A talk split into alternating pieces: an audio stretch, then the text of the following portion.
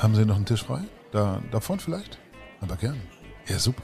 Dann können wir ja loslegen. Mit Tisch für drei. Der genussverliebte Podcast von Chefs Kulinar.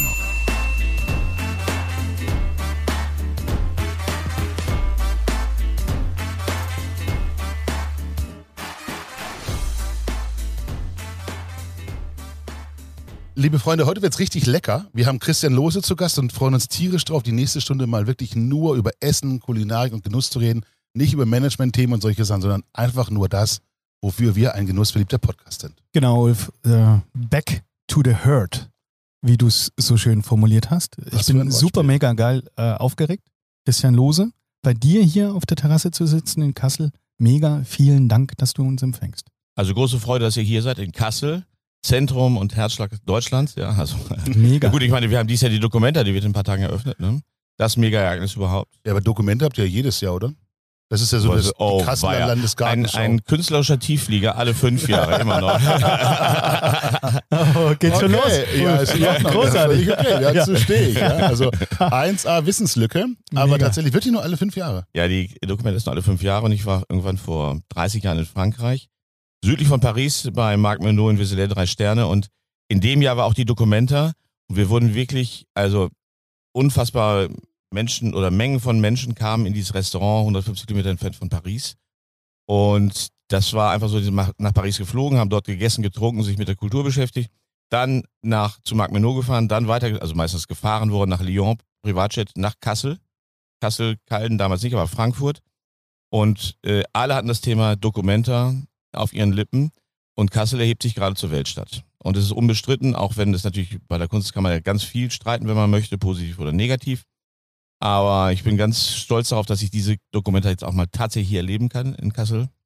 Und ähm, wir hatten auch geplant, dass wir ein kleines Rest- Pop-up-Restaurant machen.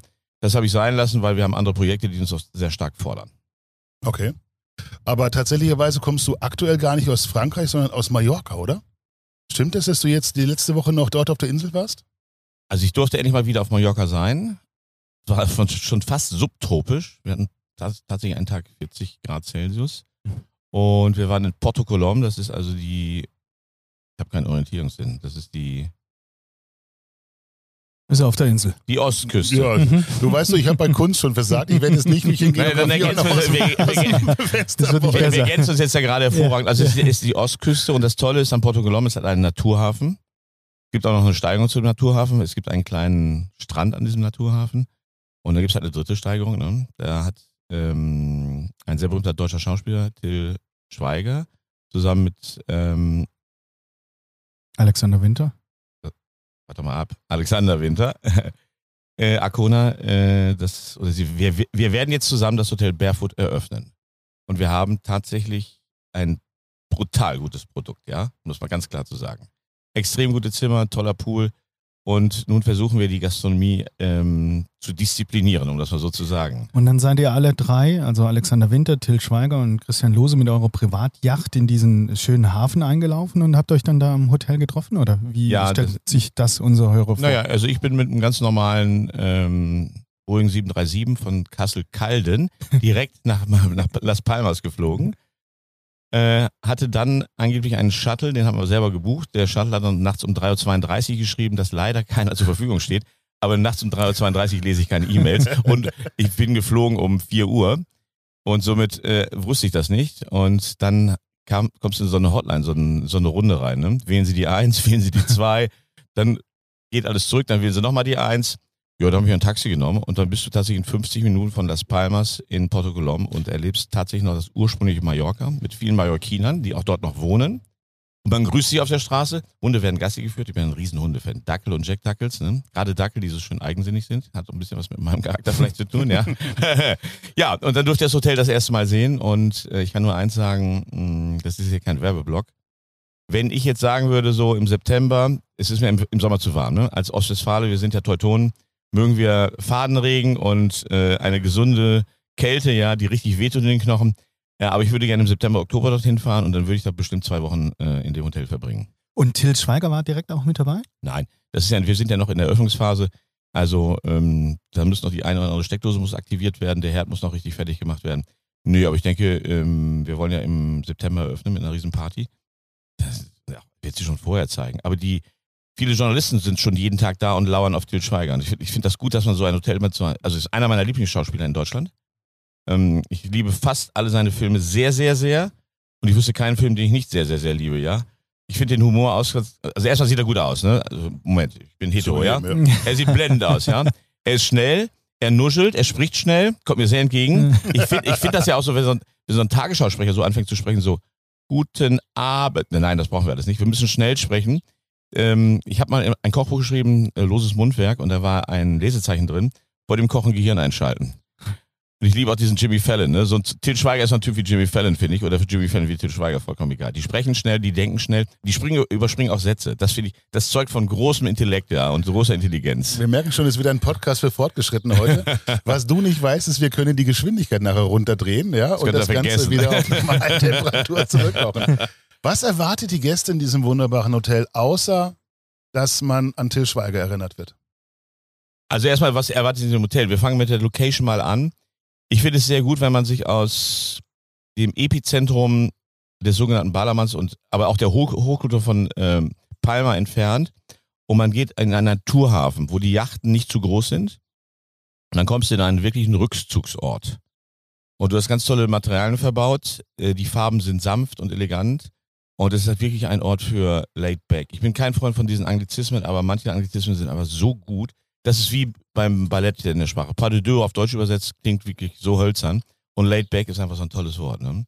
Das erwartet den Gast. Du kommst rein und äh, als ob du in einem eigenen Kosmos bist. Ne? Und das ist spektakulär. Du bist also wirklich, du bist dr- mittendrin und trotzdem bist du außen vor. Bevor wir das gleich noch vertiefen und uns vielleicht auch ein bisschen über das gastronomische Konzept vom Barefoot auf Mallorca sprechen, äh, würde ich sagen, machen wir eine ganz kurze Pause für die Werbung, weil ein bisschen Geld müssen wir auch verdienen. Freunde, den Coffee to go mit einer Milchalternative anzubieten, ist ja heute absoluter Standard. Ob Gäste nun Milch nicht verzehren möchten oder sie nicht vertragen, pflanzliche Alternativen sind so gefragt wie nie. Pflanzenbasiert oder neudeutsch plant-based ist das Top-Thema Nummer eins. Und ein deutsches Traditionsunternehmen, das sich seit mehr als 120 Jahren mit dem Thema Milch beschäftigt, hat nun auch eine tolle Alternative auf rein pflanzlicher Basis im Programm. Die Rede ist von den Frischli Milchwerken, die sich natürlich bestens mit hochwertigen Molkereiprodukten auskennen. Auf dieser Grundlage haben sie nun eine pflanzliche Produktlinie entwickelt und zwar in Bioqualität. Angeboten werden Desserts im Portionsbecher und verschiedene Drinks, die für Cappuccino, Shakes und als Zutat zum Kochen und Backen verwendet werden können. Hergestellt werden sie auf der Basis von Hafer. Denn Hafer schmeckt gut, ist sehr beliebt und punktet mit hochwertigem Protein, wertvollen Ballaststoffen und komplexen Kohlenhydraten. Mit den Bio-Haferprodukten von Frischli ist es für Küchenleiter ein leichtes, den Plant-Based-Anteil auf ihrer Speisekarte zu erhöhen. Und wie man das von Frischli gewohnt ist, schmecken die Produkte lecker und überzeugen durch ihr einfaches Handling. Versteht sich von selbst, dass sie alle von Natur aus laktosefrei und für die vegane Ernährung geeignet sind. Wer mehr über das Bio-Hafer-Sortiment erfahren möchte, findet Hintergrundinfos, Produktbeschreibungen und Rezeptideen auf www.frischli-greenguide.de. Was ist dir wichtig, wenn du mit so einem großen Auftraggeber wie der Arcona Hotelgruppe zusammenarbeitest oder auch mit dem Til Schweiger zusammenarbeitest? Was, was sind so deine Werte? Du hast es gerade schon so ein bisschen skizziert, aber wie würdest du es beschreiben? Zwei sehr mutige Unternehmerleute. Ich bin ja auch selbst Unternehmer. Drei Unternehmer treffen sich versuchen, eines der besten Hotels ähm, ja, Spaniens zu machen. Und hoffentlich gelingt das auch. Definier mal das Beste. Was, was ist für dich das Beste? Das Beste ist, wenn du reinkommst und sagst, hier bin ich zu Hause. Das ist mein neues Wohnzimmer. Das höchste Kompliment, was man also einem Hotel, einer Gastronomie aussprechen kann. Und wenn wir das hinkriegen sollten, also du reist an, steigst aus oder wirst angereist mit Chauffeur, steigst aus, dann sagt dir jemand, guten Tag, herzlich willkommen. Und der Name muss nicht unbedingt fallen, weil ich finde, Diskretion ist ein großer Teil unseres Geschäfts. Dann kommst du rein und wirst höflich begrüßt. Man gibt dir vielleicht schon mal was zu trinken. Finde ich immer wichtig nach so einer langen Reise. Ich meine, Flughafen, Flugzeug, landen, warm oder auch nicht warm, Autoreisen, äh, die ganzen Huckel auf der Straße. Und dann kriegst du sofort ein schönes Glas Wasser serviert, mit und ohne Sprudel, vielleicht eine tolle Scheibe Zitrone rein. Und man freut sich einfach, dass du da bist. Und das Schöne ist, an unserer Rezeption sitzt man und man steht nicht. Und da fängt es schon an, also wir sind keine Time Bandits und ich finde, das ist das Allerschlimmste, wenn man Zeit raubt, dass man sofort reinkommt und man merkt, okay, hier ist Zeit vorhanden, hier kümmert man sich um dich. Und wenn es dann noch einen kleinen Haps zu essen gibt, egal was, ja. Und wenn wir dann sagen, also ich ich finde das so doof, dies, dies, ich kann das Wort regional nicht mehr hören, ja. Das ist selbstverständlich, dass wir ähm, in der Region bleiben werden. Dass wir in Spanien bleiben werden und dass wir natürlich mit diesen tollen Produkten, die das Land Spanien, das ist der Grund- und Boden Spaniens und die Erzeuger äh, darbringen, dass wir mit diesen Menschen zusammenarbeiten werden. Und ähm, wenn das dann so ist, dann wird man aufs Zimmer begleitet und man geht auch selber aufs Zimmer. Ich finde es immer doof, aufs Zimmer begleitet zu werden. Ich, gehe, ich bin gerne selbstständig. Der Rollator kommt früh genug. wenn man so diese Freiheiten hat, ne? Und dann kommt man aufs Zimmer rein und es ist in einer perfekten Temperatur und du hast trotzdem die Möglichkeit zu sagen, ich möchte das Zimmer wärmer oder kälter haben, Balkon auf, Balkontür auf, Balkontür zu. Und es ist einfach, es hat einen tollen Geruch im Zimmer. Und dann gehst du an den Pool oder du gehst sofort irgendwo an die Bar ähm, und es gibt also Spanien ganz tolle Pinchos oder Tapas zu essen. Das muss ja nichts aufwendig sein, aber die besten Oliven, die besten Anchovies, ein schönes Brot, bisschen Tomate drauf gequetscht, das stellen wir uns vor. Das spricht jetzt der Koch, ähm, aber denkt Till Schweiger oder Alexander Winder auch genauso? Weil du, Also, du verbindest ja das Beste mit äh, Geruch, mit äh, Wohlfühlen, aber auch immer mit Getränk und mit einer Kleinigkeit zu essen. Gut, die, die Suggestion, dass hier der Koch spricht, das war natürlich Quatsch, denn hier spricht der, ähm, Berater? nein, hier spricht der runde Feingeist und der Genussmensch pur. Okay. Und das ist das, was ich mir so vorstelle. Und ich glaube, ich habe Til Schweiger leider noch nie persönlich kennenlernen dürfen. Äh, könnte mir eigentlich kaum vorstellen, dass ihm diese Idee nicht auch durch den Kopf gegangen ist. Denn dieser Mann, der so viel und so viel, äh, so weit Welt gereist ist, wird auch sich das eine oder andere Drama schon erlebt haben. Es gibt nichts Schlimmeres, als Schlange zu stehen an der Rezeption und dann, es gibt nichts zu essen, nichts zu trinken, da, da, da. Das muss einfach, also es muss so sein wie dein Wohnzimmer zu Hause. Äh, du kommst nach Hause mh, und die Ehefrau hat was Schönes vorbereitet oder als Frau kommst du nach Hause und der Ehemann hat was Schönes vorbereitet. Also ein warm welcoming. Das ist, und dann ist wirklich laid back dann einfach. Das muss so automatisch laufen, ne? Ach, schön, dass Sie Und hier nicht sind. aufgesetzt. Nein, das aufgesetzte ist also ähm, Ladies serving Ladies and Gentlemen serving Gentlemen, das ist aber wirklich, ähm, naja, das ist Mittelalter, ne? Was du jetzt, oder was mir aufgefallen ist, eben, als du angefangen hast zu erzählen, du kamst von der Lage, du kamst von dem Service, von den Menschen und du hast die Kulinarik als letztes erwähnt, als dritten Punkt. Ähm, Zufall oder Absicht? Na gut, ich darf hier seit 40 Jahren in der tollen Gastronomie arbeiten und Hotellerie arbeiten. Bin auch selber viel Gast und durfte in 18 verschiedenen Ländern nicht nur arbeiten, sondern auch zu Gast sein. Und äh, am Ende des Tages ist die Gastronomie, also das, was auf dem Teller ist, vielleicht sind es 20 Prozent wert. Aber das Wundersame und das ist das Paradoxale an der Sache, und das kann man auch wissenschaftlich nicht überprüfen, warum, es wird nachher nur über das Essen und Trinken gesprochen. Die Zimmer sind auch gut, ja, keine Frage. Aber wenn du ein gutes Essen und Trinken auf den Teller legst, dann sind die Leute immer hellauf begeistert. Und gutes Essen und Trinken heißt eben nicht ähm, Tellerakrobatik, Molekularküche, Balloons und so ein Quatsch, sondern dass man im Einklang mit der Natur arbeitet, das Grundprodukt so wenig als, so wenig als möglich manipuliert und dass man einfach so irgendwas hinstellt, dass der Gast, das muss unkompliziert sein, aber es ist trotzdem so komplex, das zu haben. Aber wenn du in das Schwierige die Einfachheit hineinbringst, ne? Ich habe mal gehört, Schostakowitsch die Fünfte und das wurde so gut gespielt oder Holz die Planeten, Ashkenazi am Piano in der Philharmonie. Ähm, das hat natürlich an sich keine Leichtigkeit des Seins, aber du warst fasziniert von der Sache, obwohl es so komplex ist, ne? Und du bist rausgegangen und du warst tatsächlich benommen von der Schönheit. Von der Schönheit der Musik, der Kunst. Und wenn man das jetzt auf den kleinen Rahmen des Tellers überträgt und der Gastfreundschaft überträgt, von den tollen Menschen überträgt und einer Natürlichkeit und natürlich einem absoluten Raumambiente und dann dieser wunderbare Name Barefoot, Barfuß, ja. heißt das eigentlich Barfuß? Ich glaube. Oder? Ich bin Ah. immer davon ausgegangen. Wenn wir googeln jetzt nicht. Nein, äh, wir, sagen, wir, wir können jetzt nur schlecht aussehen mit unserer Übersetzung. Ich halte mich zurück. Äh, wir machen einen Faktencheck. barfuß. Äh, wir befragen die Hörer. Mit meinem, ja, wir, wir befragen die Hörer. Genau, genau. Wer schaltet ein? Ja, genau. Wir machen das so, Ja. wie man heutzutage Ja. Fakten schafft. Wir lassen Ja. über Social Media abstimmen. Genau so, Ja. ja. Joder so. wir, wir jetzt während der äh, Aufzeichnung, wir fragen einfach Simon, äh, der uns jetzt begleitet als äh, Nachfolger von Arthur, ob er das einfach mal nebenbei äh, hergoogelt, weil er der Einzige ist, der nicht im Flugmodus ist, dass er uns dann ähm, weiterqualifiziert. Weil sehr gut vorbereitet. Englisch. Danke, Simon. Englisch für Fortgeschrittene. Großartig. Aber ganz ehrlich, Christian, was man jetzt schon spürt, ist, du bist natürlich ein, ein Tausendsasser, ein Macher, einer, der ganz viel unterwegs gewesen ist. Du hast die Stationen vorhin schon so ein bisschen angesprochen.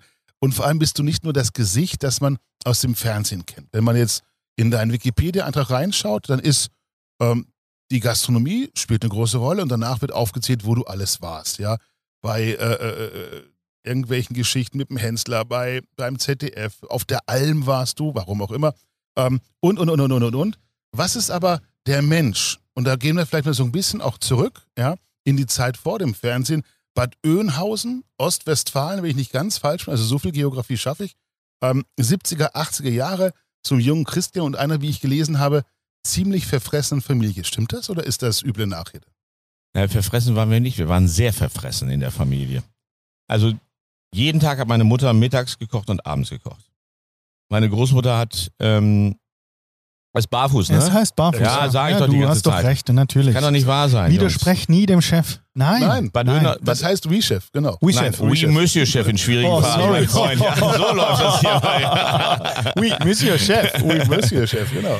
ähm, also 67 geboren. In einer Gegend, Olmerdings Nettelstedt. Da ist ja so, wenn man dir den Fußball zuschießt, schmeißt ihn zurück. Handballgegend, ne? Ja. So. Und meine Großmutter aus dem Ruhrpott, Wanne Eickel, hat gesagt, der Kleine kommt mal nicht in den Kindergarten, das wird ein Freigeist. Hat natürlich, wenn du pubertieren bist und auch danach im Leben, mh, man muss das verstehen, was das heißt, wenn man also so das Fundament gegossen bekommt, äh, was man natürlich damals nicht greifen konnte. Aber das Entscheidende war, dass äh, der Essenstisch war immer auch bei uns der Tisch zum Sozialisieren. Wir haben das gekauft, was der Markt hergegeben hat. Damals gab es auch in, in Schnathorst mit 2000 Einwohnern noch einen Markt, und zwar viermal in der Woche. Das heißt Erzeuger, Produktküche. Und es wurde ganz toll mit ganz viel Expertise. Also meine Großmutter damals schon 70 Jahre alt und wenn du dann 50 Jahre in der Küche stehst, ne, dann hast du ganz viel Expertise. Äh, Und vor allem, sie hat ja auch die Expertise, sie hatte 50 oder 60 Mitarbeiter im Ruhrgebiet, sie hatte eine Gärtnerei äh, und eine Floristerei. Und dann musst du natürlich sehen, dass du keine äh, innere Palastrevolution bekommst. Ne? Die wollen ja alle gut und gerne essen und trinken. Und dann war das ganz klar, es gab am, von Montag bis Freitag gab es die ganz tolle Hausmannskost. Und am Wochenende hat mein Vater gekocht. Ja, und da wurde hochaufwendig auch gekocht und wir hatten auch immer tolles Publikum oder tolle Gäste zu Hause. Aber was wir auch immer gemacht haben, wir haben einmal im Sonntag, oder einmal im Monat, sonntags, mittags, die so einen Pickhack gemacht, diese Reibepfannkuchen, ja. Und dann gab es eine Feuerstelle im Garten. Und das ist jetzt nicht das, was die anderen mal erzählen, sondern ich komme tatsächlich daher. Und das ist ziemlich schwierig auf offenem Feuer. Also es wird auf Feuer gemacht, ne? So ein Pickhack, nicht auf Glut. Diese Reibepfannkuchen, die sehr flüssig sind, in eine gusseiserne Pfanne zu bringen und dann sie in eine Form zu bringen. Und da gibt es klassisch dazu Apfelkompott. Und wir hatten tolle Apfelbäume im Garten. Boskop-Apfel unter anderem. Ähm, wir Auch hatten, schöne Sorten wahrscheinlich. ja, sensationelle Sorten. Ne? Topazapfel hatten wir im Garten. Ähm, und dann hat die Großmutter natürlich immer Apfelkompott eingekocht und eingemacht. Ich bin ja äh, in der Sternegastronomie kein Fan davon, dass man einmacht. Das ist Quatsch, ja. Aber zu Hause, wie willst du anders machen? Ähm, aber so ein Apfelkompott kann reifen. Ja, das muss man ganz klar sagen. Ja, und das ist, oder mit Rübensirup gegessen. Rübensirup aus dem Ruhrpott kommen. Ne? Der Grafschafter. Darf ich da- Richtig, jawohl, das So war der Werbeblock. Danke. Bei uns war, bei uns war das Apfelkompott immer mit Speckstippen. Aus Klarapfel gekocht, nur im August. Ja, also meine Oma hat sich gegen alles andere gewehrt, sagte, Boskop ist für einen Kuchen, aber Klarapfel ist für ähm, Apfelkompott. Der Mann kennt sich gut aus. Wie alt bist du eigentlich, sag mal? Aber viel zu alt, 46. Dann kennst du den Klarapfel noch. Wenn du heute einem zu einem sagt Klarapfel, dann denken die mal an Schnaps oder so. Hab, genau. Ich trinke einen klaren Apfel. Nein, das gibt's auch als Sorte. Ja, ich Und weiß, ich, erkenne. es steht inzwischen Hm. auf meiner Sträubswiese einer. Vielen, vielen Dank für die Nachschulung, für die fünf Minuten Nachschulung bei Arcona. Aber was machst du mit dem Obst, wenn du es nicht einwächst? Bis in den Dezember. Essen. Frierst du es weg? Essen, Frierst du es weg? Essen. Du kannst doch aber äh, über den Winter keine, keine Obst nicht, nicht servieren. Es gibt doch Lagerobst, oder sehe ich das falsch, wenn ich das so richtig verstanden habe? Also du lagerst es. Ja klar, auf, auf, auf Tüchern. Auf Und warum wächst du es nicht ein? Weil ich keine Lust dazu habe. Okay. Wie muss man sich diesen Markt in Bad Oeynhausen vorstellen? Ganz ehrlich, ähm, ich glaube, es gibt Menschen, die, weiß nicht, aus Berlin, aus Hamburg kommen und so, die sagen, Bad Oeynhausen ist doch kulinarische Diaspora. Was werden die auf dem Markt schon Nein, gehabt nein, haben? Drei Sorten Kartoffel und Kohl. Oha. Also erstmal will ich nicht mehr über Bad Oeynhausen sprechen. Ich habe da mal ein Restaurant verloren und äh, zweitens, die Ostwestfalen heißen auch Ost-West-Vandalen. Ich habe mich von diesem Stamm äh, Ulf, wir wollten ihn nicht reizen heute. ich habe mich, diesem, ich habe mich von diesem Stamm der Kostverächter distanziert. Äh, Hermann und uns die Heide brennt, Bier und Korn zum, zum Löschen. Ähm, gemischte Bratenplatte, TK-Gemüse etc. Man muss natürlich auch eins wissen, ne? seit vier Jahren ist Bad Oeynhausen im Michelin nicht mehr erwähnt. Aber wir hatten mal einen kleinen Landstrich mit ganz vielen Sterne-Restaurants. Die Herrschaften aus Ostwestfalen-Lippe, jetzt will ich es mal richtig reizen, ne? Das liebe ich nämlich, denn die haben mich auch genug gereizt. Jetzt gibt's eine richtige Peitsche, ne? äh, die sollen das weitermachen, so wie, so wie sie es gerade machen. Da gibt's nämlich gar nichts mehr in, dem, in diesem Städtchen, ne? Oder in diesem Landstrich. Aber wir hatten ganz viele Restaurants mit einem BIP und mit einem Stern und wir hatten zwei Sterne. Wir waren die ersten, die sie nach Ostwestfalen geholt haben. Aber die haben nie begriffen, dass wir für Gäste kochen und dass wir ein, ein Riesenschmuck waren für diesen Landstrich. Ne? Und Neid und Eifersucht sind da stark ausgeprägt. Ich nenne sie ja immer Raubtierkapitalisten, bis auf wenige. Ähm, aber wenn sie nicht mehr in ihren eigenen Toren sind, sondern reisen, dann geben sie unfassbar viel Geld aus, weil sie haben ja auch unfassbar viel Geld. Zweithöchstes Bruttototalaufkommen, wir haben ja ganz starke Wirtschaft, angefangen Oetker, ähm, Bertelsmann, Miele und dann die ganze Holzindustrie, äh, Küchenmöbelindustrie. Aber irgendwie scheint es wohl dort unglaublich toll zu sein, wenn das Wort Geiz ist geil ausgesprochen wird und wenn man gewisse Branchen einfach, indem man geizig ist, nicht überleben lässt. Und deswegen war es einfach Zeit. Wenn das Geld nicht zu mir kommt, dann musst du eben reisen, wo das Geld ist. Ganz einfach, ne? Das ist, äh, und dann habe ich das einfach getan. Und ich bin sehr froh, dass ich das, diesen Landstrich verlassen habe, der also wirklich nicht genussfreundlich ist. Was hat dich geprägt? Deine Großmutter, deine Familie, deine Sterne-Restaurants? Ich, ich kann die Frage nicht beantworten, was mich geprägt hat. Das ist ein ganzes Leben. Das ist, also wer Sartre und Camus gelesen hat, der weiß ganz genau, ähm, das soziale Milieu prägt dich immer und immer wieder. Und du musst immer offen bleiben. Nimm die ganzen Prägungen an und dann musst du natürlich für dich auch einen goldenen Weg finden. Man, ich glaube, diese innere Balance zu finden, ist ganz schwierig. Ganz schwierig. Habe ich ganz viel, also ob ich sie heute habe, weiß ich nicht, ja. Aber ich glaube, dass ich, ähm, also ich koche jeden Tag selber, privat auch, ja. Auch wenn es nur ein Spiegler ist mit Bratkartoffeln, sensationell. Ich habe äh, vorgestern gemacht, eine, nein, vor einer Woche habe ich eine Tortilla und ich habe ähm, die Tortilla gemacht. Ich habe hier so eine so eine Feuertonne stehen auf Buchenholz. Das ist so spektakulär. Und da muss die innen drin, muss die so, die, das Ei muss auch fast flüssig sein. Subschichtig, ja. ja. Flüssig, nicht subschig. Fachbegriffe bitte hier. du kochst immer noch auch wirklich gern, oder? Aus Leidenschaft. Also zumindest klingt das so. Ja, das, das Tolle ist ja, wenn du zu Hause kochst, dann hast du vier, sechs oder acht Gäste. Und das ist ja, ich habe es immer gesagt, jeder kann bis acht Personen zu Hause auf drei Stellen Niveau kochen. Da gehört natürlich viel Erfahrung dazu, keine Frage. Aber wenn, wenn du ohne Herz und Liebe kochst, wenn das auf einmal technisiert und systemiert wird, dann nimmst du der Küche die Seele. Und das ist auch die große Kunst, wenn man für viele Menschen kocht, dass äh, die Seele immer noch im Essen bleiben muss. Und ich finde es so dramatisch schlecht, wenn diese ganzen sogenannten Stars der Szene sich verführen lassen von ja, gewissen Produkten, mit denen man gewisse Effekte erhaschen kann. Oder wenn man zum Beispiel äh, nur noch zum Vakuumbeutel greift. Den Vakuumbeutel habe ich schon vor zehn Jahren aus der Küche rausgeschmissen. Habe vier Wochen lang alle uns in der Küche gesammelt. Dazu muss man wissen, ich habe in Tour an der Loire gearbeitet, auch in der Geschmacksuniversität von Tour studiert, also gewisse Jahre, ich habe keinen Abschluss gemacht. Und dort hatte man sich mit dem Thema Vakuumgarverfahren sehr intensiv beschäftigt, Professor Barrier. Und ähm, das Entscheidende war, das Entscheidende war einfach, dass ähm, du dann ganz viel Wissen mitbekommst. Aber ich hatte in vier Wochen gesammelt 25 Beutel, Plastikbeutel, 200, 250 Liter Füllvermögen voll mit Plastik. Und ein halbes Jahr zuvor war ich gefahren von Island nach in den St. Lauenstrom nach Kanada und hinter ähm, Grönland gibt es so einen, so einen Müllstrudel. Da sind wir, glaube ich, vier oder sechs Stunden dran vorbeigefahren. Dann habe ich gesagt, jetzt müssen wir mal ein bisschen überlegen. Ne? Seitdem gibt es bei mir noch vernünftige Schmortöpfe. Ich habe dann sofort 40 Schmortöpfe gekauft. Und man kann ja auch Rückwärtsgarverfahren machen. Ne? Also wollen wir jetzt nicht erklären, was alles ist, sonst wird das zu technisch und langweilig. Aber geh vorsichtig mit dem Produkt um, beherrsche die Temperatur. Es ist wie eine, Kaffee eine Espressomaschine. Wenn ich nicht mindestens fünfmal verbrannt hast, dann respektiert das Biest nicht. Ne? Das ist ein Höchstleistungswagen, ne? also ein Siebträger natürlich. Ne? Mhm. Und ähm, Respekt und Demut vor dem Produkt und trotzdem die großartige Freude und Frechheit muss auch dabei sein. Ne? Sexappeal in der Küche. Mm. Mm. Mm. Oh, war ja, ich sag dir eins, ja. Ein schönes Kleidchen mit einer tollen Schürze dran, da drehst du durch, ne? Alles ist versalzt, alles ist angekokelt. aber dann bist du doch, äh, sorry, Ulf, aber dann sind wir doch an dem Punkt, dass du auch geprägt wurdest. Also dieser Strudel, äh, das zu sehen, das hat ja dann auch eine gewisse Art an Prägung dir gegeben. Ja, ich habe ja schon vor 30 Jahren angefangen mit Spiel TV Aufklärungsarbeit zu leisten. Wir haben uns mit Tomatenfarmen Umpackungsfirmen, also mit dem ganzen Müll der Lebensmittelindustrie beschäftigt. Und mir wurde relativ schnell klar, wenn das nachts um 4 Uhr gesendet wird, dann kannst du es vergessen, ne? Dann ist das total Liebesmüh. Jetzt treten sie alle auf im Fernsehen und heben die großen Finger der, der Moralapostel, ja, vollkommen lächerlich und peinlich, wie sie sich darstellen. Und dann kommt ja immer der große Werbeblock für die großen Dinger, egal woher, aus der Schweiz oder so.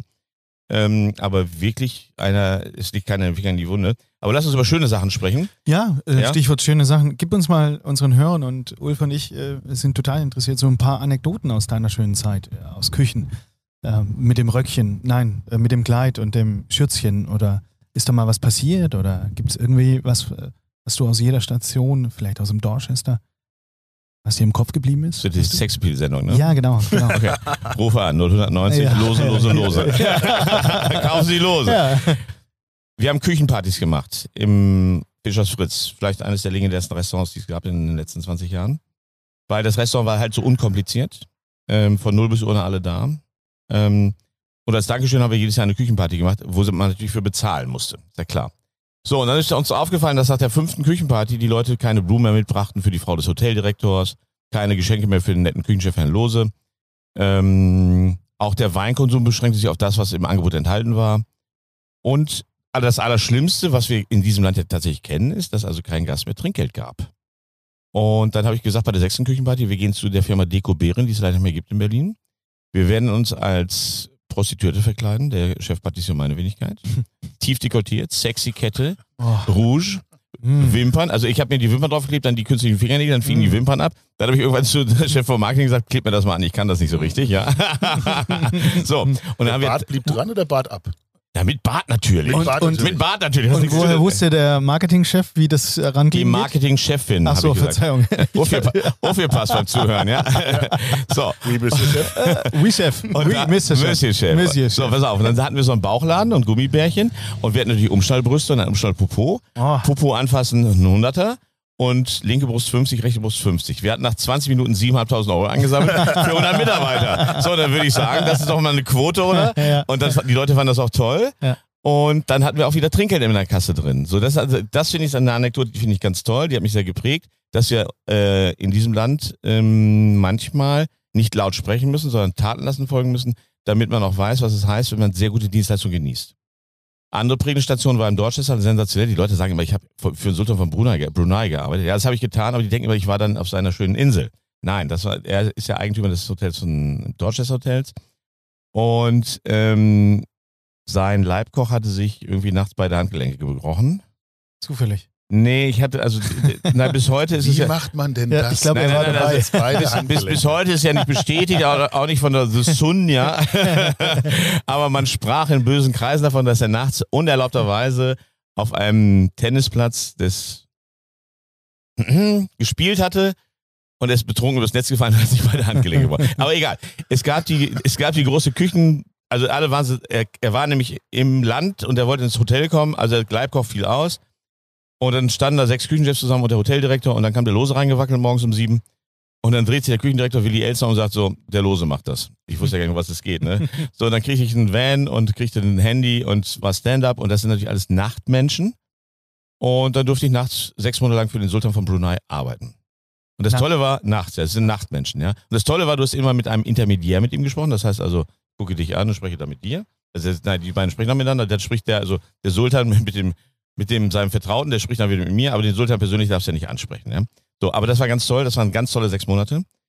Nach sechs Monaten habe ich gesagt, das ist eine super Erfahrung gewesen, aber du bist 20, ähm, das Leben muss weitergehen, auch kulinarisch gesehen. Und sehe ich eine der ganz herausragenden Sachen, die mich geprägt haben, war, ich war mal im nördlichen Piemont essen und das eine Frau hatte einen dritten Stern bekommen und äh, ging an der Küche vorbei und da wurde gepfiffen und gesungen in der Küche. Und ich kannte nur den schrillen Ton aus Frankreich, den Militärton, ja. Und ich musste so vorher noch zum Friseur gehen, dann bin ich zum Dorffriseur gegangen und der hat dann tatsächlich zu Verdi äh, einige Arien getrellert. Fand ich spektakulär. Und abends im Restaurant war die, Rest die Stimmung so beschwingend, die Leute waren so genussfreudig und nicht so wie wir das so, also was die Gastronomen alles in Deutschland falsch gemacht haben, oder fast alle, dass das so anstrengend war in, in Deutschland, ne? Und dann haben wir auch die Erbsenzähler rangeholt, weißt du, so, ah, hast du diese Erbse geschmeckt? Puh, boah, ja, geht's noch gerade.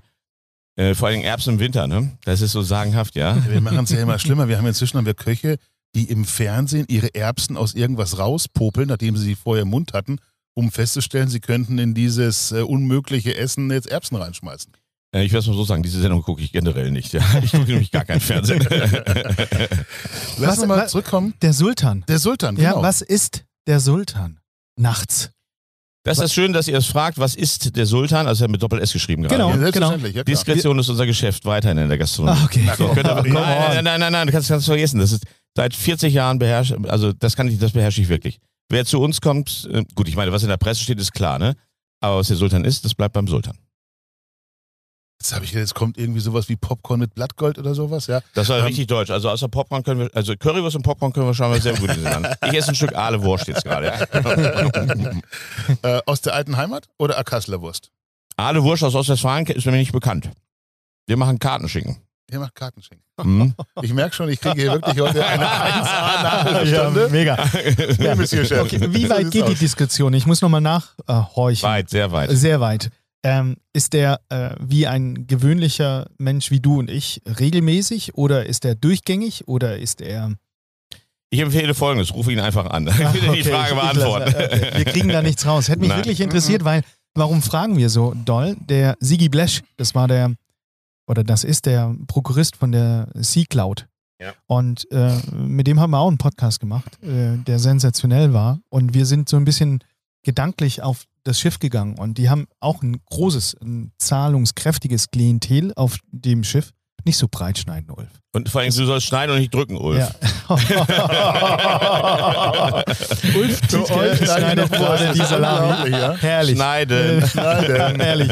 Heute kriegen wir unser Fett ab. Ich glaube, das Ding ist einfach gar nicht scharf. Wenn ich Werkzeug Moment, hätte. das habe ich Moment, Moment. Ja. Es ist. Äh, Hier kommt mein Werbeblock, Ja. das ist Victor Enochs, das kleine Schneidemesser, wo du mit dir wirklich den Finger absägen kannst. Ja. Das habe ich gestern extra gekauft. Wolf, sag, was machst du Ja, da? absägen kann Ein ich nicht. Ich Massaker an das der Aale. Wurst von Frau Koch aus Kassel-Kallen. Das kann doch Wir nicht wahr brauchen sein. ein Beweisfoto, würde ich sagen, lieber Simon. Ja, warte mal hier. Ähm, Simon, hier ist das ja, Schau mal an, lauter. Fetzen, guck dir das ja, ja, an. ja, ja, ja. Ja. Es ist halt Mettwurst, Oh, ja. ja. Oh, Das ist ja. Ah. Aber Wolf, das, das war ein Notausgang für Helden gerade. Nur dicke Sprüche, ja. bleiben wir beim Hochadel. Ich habe gehört, du hast die Queen getroffen und warst so nervös, Wer hat das gesagt? dass du dir mit ganz viel GT ein bisschen Mut antrinken musstest, Nein. was die Queen dann aushalten durfte. Nein, das stimmt alles überhaupt nicht. Unser Hotel, das Dorchester, wurde eröffnet von der Königsfamilie, das stimmt. Allerdings war ihr Sohn da und wir mussten den Hof nichts erlernen. Und das Tolle, das ist das erste Hotel und auch die Restaurants gewesen, in dem ich gearbeitet habe, wo es striktes Alkoholverbot gab. Kannst du vergessen. Allerdings ist es so, ich habe dann versucht, Rugby zu spielen. Und ähm, Das würde ich dir jetzt eigentlich zutrauen. ja, das kannst du mir auch zutrauen. Ich habe ja auch mal ähm, den, also den Pankreas ausgeübt, ja. Also Boxkampf. Nicht gut, schlecht eher, ne?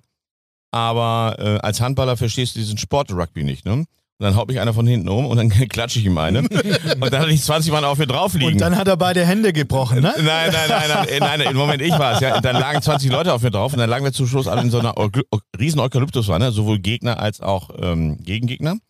Und danach haben die Typen mich geschleppt in einen Pub, ja. Und dann habe ich das erste Mal in meinem Leben in meinem zarten Alter von 20 Cider getrunken. Und irgendwie haben die mich festgebunden, das Zeug in mir nicht hineingegossen. Und ich stand dann zu Hause vor meiner kleinen Haustür und habe eine Stunde gebraucht, um den Schlüssel in der Tasche zu finden. und dann hat es gegessen, da muss man sich vorstellen, ne? die Typen sind da vollkommen irre in England. Ne? Dann haben wir gegessen Steak and Kidney Pie, also ähm, Schweinenieren, Rindernieren, irgendwie ein bisschen Fleisch in so einem teigartiger Masse als Teig gebacken. Und wenn du es aufmachst, duftet es hervorragend. Und Heinz Kidneybohnen aus der Dose lauwarm, ja. Aber immer wieder Cider oben drauf, ne? Und danach habe ich gesagt, okay, wir lassen jetzt drei Dinge sein, das ist ganz klar. Es gibt weder Rugby, noch Kidneybohnen, noch Steak Kidney Pudding. Aber ansonsten kann ich nur eins sagen, ich habe in England oder in Großbritannien ganz viel Essen Trinken gelernt. Extrem gute Grundprodukte. Ganz hochwertige Verarbeitung. Und wenn ich heute die Leute mal höre, ja, England hat ja keine Ahnung vom, vom Kochen und Trinken, dann kann ich einfach nur eins sagen. Typisch deutsch wieder, ne? Eine Ignoranz sondergleichen. Ähm, ich meine, ich sehe ja unsere Tiefkühlregale auch. Ich sehe auch, was hier alles rumliegt, ne? Dann könnte man uns auch nachsagen, wir sind echte Barbaren im Essen, ne? Mm, Allerdings stelle ich bei uns etwas ganz anderes fest in diesem Land. Es hat eine Riesenentwicklung gegeben, keine Frage. Es gibt ganz viele Leute, die kochen auch ganz toll. Gerade die jüngeren Leute, das sehe ich auch bei mir auf den entsprechenden elektronischen Seiten, äh, zwischen 16 und 35, interessieren sich enorm dafür, verzichten lieber auf ein Auto oder ein teures E-Bike, aber sagen, wir kaufen tolle Produkte ein. Das wird unsere Zukunft sein, hoffentlich. Dafür arbeite ich auch, aber zum Beispiel mein Abiturjahr, also klingt immer so wichtig, Abitur, ne? Also, das erzähle ich euch mal gerade. Ich habe vor zehn Jahren meine Zeugnisse einfach mal angeguckt, ne? Und dann fiel mir auf, dass diese Punktezahl beim Abi überhaupt nicht übereinpasste mit der, mit der Note 2,8, ja. Dann habe ich das mal alles saldiert, ja. Dann kam eine 3,8 dabei raus. Aus einer 3,8 wird nur 4,2. Dann habe ich den ehemaligen Schuldirektor angerufen und habe gesagt, hören Sie mal zu hier. Ich muss mal mit Ihnen sprechen, so richtig westfälisch, ne? Da sagt er, was kann ich denn für Sie tun, Herr Lose? Das ist schön, dass Sie mal anrufen, ja. Wir haben ja ein bisschen was von Ihnen gelesen, ne? Ja, sag ich, könnt ihr nicht rechnen in der Schule oder was? Also ihr habt mir eine 2,8 gegeben und da habe ich ein Foto drüber geschickt per Handy, ne? da hat mir ein Foto zurückgeschickt und schielte so ins Handy rein und sagte, damit hängt das zusammen, ich war wohl nicht klar an dem Tag. so, soweit zum Thema, ne? Die haben sich echt um eine Note ver... Ja, der, also klar. Das heißt, mit der 3,8 wärst du auch gar nicht nach Frankreich gekommen. Leere Restaurant, alles wäre anders gewesen. Nee, das, äh, das, das ist ja anders. Ich habe, also meine Tante war damals Pressesprecherin von Europa, also von, von ähm, Peugeot, na Quatsch, von Renault in Köln. Ähm, und die hat zusammen mit Heinz Hormann, dem berühmten Gastrokritiker, die sogenannten äh, Safari-Gourmets oder Rallys entwickelt. Und äh, mein Vater auch immer sehr essensaffin. Ich glaube, der hatte, ähm, also Möbelimporteur und Händler, ich glaube, der hat sich nur Produzenten und Kunden ausgesucht in Orten, wo es Michelin-Sterne gab. Ne? Hm. Und das ist natürlich für einen kleinen Bengel super, wenn er mitfahrt darf in den Schulferien. Ne? Somit war ich immer gastroaffin und dann hatten wir irgendwann Herrn, meinen Herrn, Herrn Biou in Digoin, also so ähnlich wie Bochum entdeckt.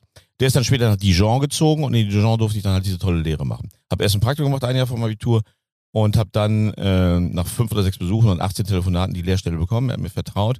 Und ich kann nur eins sagen, ich wurde wirklich sehr gut empfangen und ähm, das andere, was ich in Frankreich habe, möchte ich heute nicht drüber sprechen. Wir reden über die, über die schlechten Sachen, aber ich rede jetzt über die positiven Sachen. Ähm, ich war Familienmitglied von Herrn Biu, einem der Superstars. Und was das ganz Tolle war an diesem Superstar Herrn Biu, also das war einer der ersten, der Japan bereist hat, der, also die ganze Welt bereist hat, also alle haben sich nach ihm gerissen. Er war damals, er galt als Kandidat für den dritten Stern. Das hat dann sich finanziell nicht ganz gereicht, das ist auch egal. Aber er hat jeden Abend zusammen mit mir in der Spüle gestanden und wir haben das zusammen das Tafelsilber gemacht, poliert. Und da habe ich ihn gefragt, sagen wir, Sie sind doch ein Superstar, Biu, warum machen Sie das eigentlich? Das sagt Christian, das ist mein Restaurant, mein Silber und das sind unsere Gäste. Und ich möchte sicher sein, dass der Ersteindruck sitzt. So, das war eine Aussage, ne? Kein Manager, ein Macher. Und das finde ich geil. Mega. Wenn du jetzt dieser Gast bist und Ja. im Restaurant sitzt, was bist du für ein Gast? Oh. Bist du ein einfacher Gast oder bist du. Ich bin der einfachste Gast der Welt. Schmeckt's mir, freue ich mich. Schmeckt's mir nicht, hole ich die Rechnung und gehe. Fertig Ende aus. Wann schmeckt's dir? Wenn's schmeckt. wenn es kein Shishi ist oder wenn es einfach äh, gute, ehrliche, schmeckt, es schmeckt, gutes Handwerk ist, wenn schmeckt, es akkurat geschnitten ist? Nein, Gott, also wir sind wieder im Mittelalter, ne? Küche muss sexy bleiben. Das ist- Man muss mit Liebe Hey, kochen. hey, hey, hey, stopper. Wir haben eben über das Thema akkurates Schneiden gesprochen, ja, und ich habe mir so eine eingefangen, ja, weil ich mit deinem Gut, grünen aber Ulf, das Victorinox- ist nicht schneiden, was du da gemacht hast. Du hast Nein, es gerissen. drücken, drücken, Drücken und gerissen. Ich mach's nochmal. Wir, wir brauchen jetzt ein Video nochmal gleich, ja. Du sollst Ähm, schneiden, Mach erstmal Ich hier. probier nochmal, genau. Ja. Oh, Die machen wir erstmal hier erstmal ein bisschen ab. aber ja, das tut dir legen nicht weh, zurecht. Ulf, Ulf, Ulf, Ulf, mach einfach lieber eine Keksdose auf. Genau. Das ist besser für dich. Ich übe so lange mal hier Mettwurst schneiden, ja, und du erzählst uns, was dich glücklich macht beim Essen. Das kann ich nicht beschreiben, das weiß ich nicht. Es ist glücklich, wenn, wenn die Seele im Einklang ist. Was mir am meisten glücklich macht, ist, wenn man in trauter Zweisamkeit essen geht, man fühlt sich sehr wohl. Und wenn mir keiner auf den Wecker geht. Ich möchte keine Zeitbanditen haben. Ich möchte keinen Weinkeller haben, der mir irgendwas erklärt. Ich möchte, also ich möchte Zeit haben im Restaurant. Ich möchte Zweisamkeit haben oder Viersamkeit oder Achtsamkeit. Ich möchte sehr gerne, dass, mh, ja, dass, dass man sich einfach dass man in einem Kokon ist, um das mal so zu sagen. Weg, frei, weg von der harten Arbeit, die wir jeden Tag haben. Und wenn du ins Restaurant reingehst, lässt du dich ein auf den Koch, die Köchin und sagst, ähm, ich setze mich hin und koch einfach, wie du kochst, was du kochen Ich möchtest. muss mal kurz unterbrechen. Ja, sensationell hat das Äh, geschnitten, ne? Die 5 Minuten Akona-Schulung hat, Ja. geho hat Ja, geholfen mega, bei Ulf, ja. Mega. Ja, Hey. sensationell. ja. Biete Das, künftig, sag mal, das gibt's doch gar nicht. Du ja. guckst dir das mal Und an. richtig schön dünn. ich biete künftig Oh. Kurse an. Guck mal, da Ja, ist ja so sieht's aus. Ja. Salami schneiden für Einsteiger und Fortgeschrittene. Mega. Die Wurst selber mitzubringen. Bereitest Ich werde dein Assistent sein. Großartig. du gehst, du hast eine Verabredung mit deiner Süßen, äh, bereitest dich vor, Moment, stopp. Das ist nicht meine Süße. Das ist meine große Liebe und meine Frau. du hast eine, ein Date mit deiner Frau. Ich habe kein Ge- Date. Oh, okay. Du Also- gehst mit deiner Frau ins Er Restaurant. motzt jetzt wieder. Ja, ja, nein. Natürlich, nein. Wir gehen, wir gehen einfach ins Restaurant. Ja, jetzt warte doch mal. Schaust du dir auf der Homepage vorher die Karte an? Kennst du den Koch dann schon dahinter? Interessiert dich das? Oder gehst du einfach hin und sagst, mach mal? Ich liebe den freien Fall. Es ist auch so, wenn wir uns äh, mit neuen Produkten bei Arcona beschäftigen, ich beschäftige mich überhaupt nicht mit der Thematik, gehe rein und lasse mich frei fallen. Ich liebe Jam Session und ich liebe Stand-up. Mhm.